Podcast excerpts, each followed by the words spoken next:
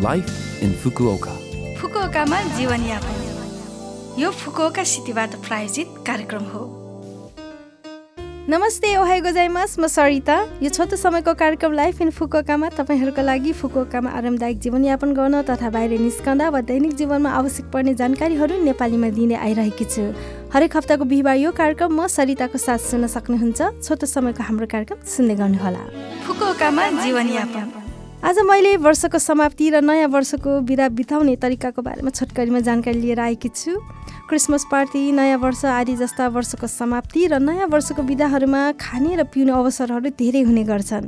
अधिक खानाले पेटमा बोझ पर्न गई शारीरिक अवस्था बिग्रन सक्छ अनि पेट दुख्ने सम्भावना पनि बढाउन सक्छ।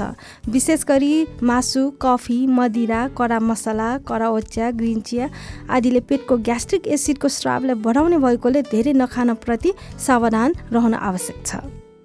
स्वस्थ रहने उपायहरूमध्ये धेरै भनिने एक हो नियमित तथा पौष्टिक सन्तुलित आहार खानु। यो पेटलाई स्वस्थ कायम राख्नको लागि मात्रै नभई शरीरको रोग प्रतिरोधात्मक क्षमता बढाउन र बिरामी हुने सम्भावना कम राख्नको लागि पनि उत्तिकै महत्त्वपूर्ण छ। नयाँ वर्षको मौसम वास्तविक रूपमा कठिनपूर्ण हुन सक्छ तर पनि कम्तीमा घरमा बेलुकाको खानामा नाभे उरोन जस्ता पचाउन सजिलो खानेकुराहरू खाने खाना बिचको अनियमित अन्तराललाई नराख्ने आदि जस्ता कुराहरूमा ध्यान दिने गरौँ। स्वस्थ पेटलाई कायम राख्दै नयाँ वर्षलाई स्फूर्तिदायी बनाऊ। फुकुओकामा जीवनयापन। आज पनि केही फुकुओका सहरबाट जारी सूचनाहरू रहेका छन् र पहिलो सूचना रहेको छ नयाँ वर्षको विधाहरूमा वार्ड अफिस काउन्टर अनि फोहोर फाल्ने दिनको बारेमा। नयाँ वर्षको विधाहरूमा वार्ड अफिसको काउन्टर र फोहोर फाल्ने दिन परिवर्तन हुने भएकोले कृपया ध्यान दिनुहोला। वार्ड अफिसको काउन्टर डिसेम्बर उन्तिस बिहिबारदेखि जनवरी तिन मङ्गलबारसम्म बन्द रहनेछ। नयाँ वर्षको विधाहरूको अघि पछि वार्ड अफिसको काउन्टर भिडभाड हुने भएकोले धेरै समय राखेर जाने गरौँ। डिसेम्बर एकतिस शनिबारदेखि जनवरी तिन मङ्गलबारसम्म फोहोर सङ्कलन गर्न आउँदैन। जल्ने फोहोर डिसेम्बर तिस शुक्रबारसम्ममा तथा जनवरी चार बुधबारपछि मात्र तोकिएको दिनमा बाहिर राख्ने गरौँ। नजल्ने फोहोर तथा खाली सिसाको बोतल प्लास्टिकको बोतल फाल्नका लागि जनवरी एक आइतबारमा सङ्कलन हुने क्षेत्रमा डिसेम्बर उन्तिस बिहिबार जनवरी दुई सोमबारको क्षेत्रमा डिसेम्बर तिस शुक्रबार त्यस्तै जनवरी तिन मङ्गलबारको क्षेत्रमा जनवरी छ शुक्रबारको दिन फोहोर फाल्ने गरौँ। यसका साथै ठुलो आकारको फोहोरको काउन्टर तथा सङ्कलन डिसेम्बर उन्तिस बिहिबारदेखि जनवरी तिन मङ्गलबारसम्म बन्द रहनेछ।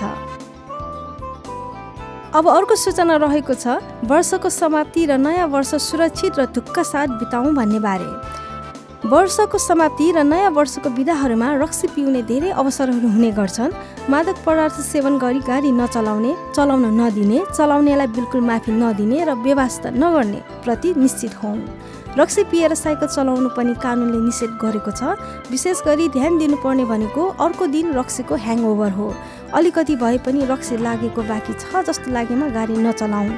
यस अतिरिक्त हरेक वर्षको अन्ततिर ट्राफिक दुर्घटनाहरू बढ्ने गरेको पाइएको छ।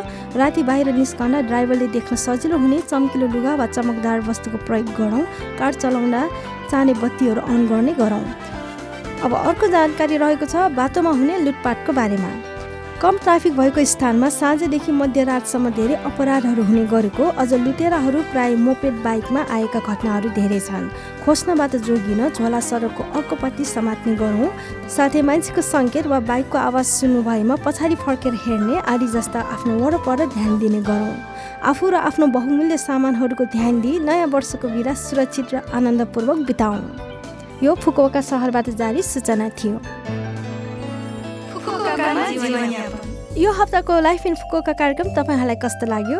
लभ एफएमको होम पेजमा गएर लाइफ इन फुकोका नेपाली भनी खोजी पोडकास्टबाट तपाईँको मिल्ने समयमा यो कार्यक्रम सुन्न सक्नुहुन्छ ब्लगबाट पनि जानकारी पाउन सक्नुहुन्छ हामीलाई मेसेज पठाउन सक्नुहुन्छ। हाम्रो इमेल ठेगाना छ seven six one at the rate love FM dot co dot JP आज सबिन राईको गीत म संसार जित्ने।